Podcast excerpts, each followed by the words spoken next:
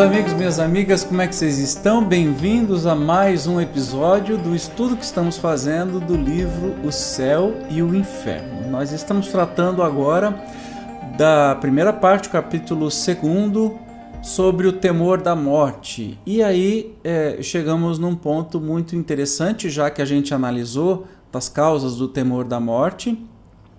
É, nós vamos é, no questionamento aí por que os espíritas não temem a morte. Então vamos aqui rapidamente. Uh, é o que vamos ver. Porque os espíritas não temem a morte, ou não deveriam temer. A doutrina espírita transforma completamente a perspectiva do futuro. A vida futura deixa de ser uma hipótese para ser realidade. O estado das almas depois da morte não é mais um sistema, porém o resultado da observação. Ergueu-se o véu, o mundo espiritual aparece-nos na plenitude de sua realidade prática. Não foram os homens que o descobriram pelo esforço de uma concepção enganosa. São os próprios habitantes desse mundo que nos vêm descrever a sua situação, os espíritos, né? Aí os vemos em todos os graus da escala espiritual, em todas as fases da felicidade e da desgraça, assistindo, enfim, a todas as peripécias da vida de além-túmulo.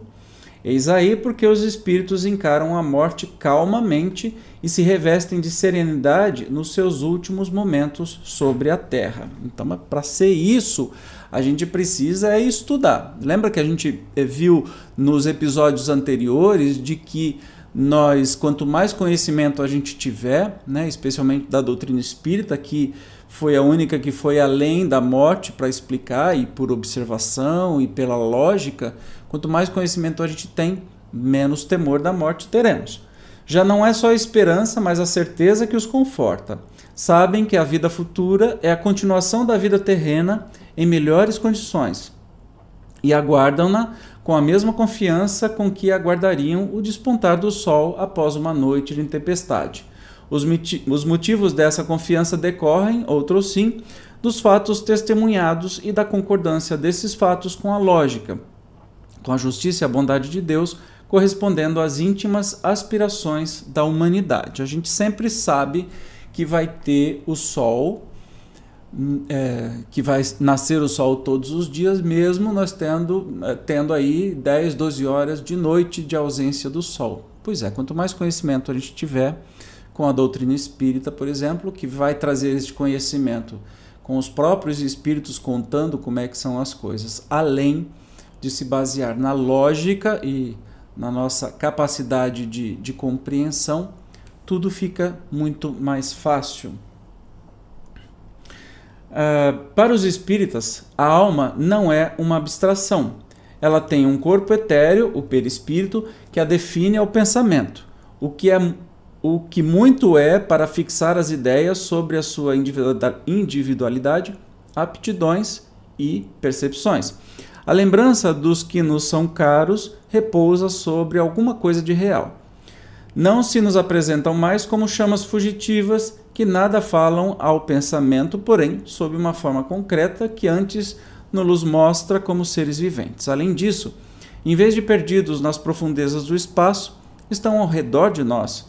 O mundo corporal e o mundo espiritual identificam-se em perpétuas relações, assistindo-se mutuamente. Não mais permissível sendo a dúvida sobre o futuro, desaparece o temor da morte, encara-se a sua aproximação a sangue frio como quem aguarda a liberação pela porta da vida e não do nada. Percebe como é mais simples a questão por que, que o espírita não deve temer a morte? A gente já viu no, no, episódio anterior que o temor da morte se dá especialmente por um mecanismo que foi criação divina, que é o nosso, nosso instinto de conservação. Né? Afinal de contas, se a gente não tivesse tanto medo assim de morrer, a gente se colocaria em situação de risco, cairia, se acidentaria por qualquer bobagem, já que não tem muito medo de morrer. Então isso é uma ferramenta biológica. Mas o que, que nos traz a tranquilidade que a morte não é o fim de tudo? Aí é a nossa inteligência, é o nosso raciocínio e a doutrina espírita vem nos trazer esta possibilidade de nos apresentar as razões ah, e por isso que a doutrina espírita nos convida a, a muito estudo, não é simplesmente uma coisa que se fala e que você sai acreditando, é algo que se estuda e Kardec nos traz aí muito logicamente todas as considerações que a gente acaba acreditando pela nossa lógica, né? Por aquilo que a gente acha que realmente existe e não porque alguém contou. E isso é o mágico da doutrina espírita. Bom, hoje, em comparação aos outros episódios, até que foi muito rápido, mas é, como eu disse para você, eu não quero cortar os assuntos para que a gente tenha uma sequência bacana aí do estudo. Tá bem? Então, eu te encontro no próximo estudo do livro magnífico O Céu e o Inferno. Até mais!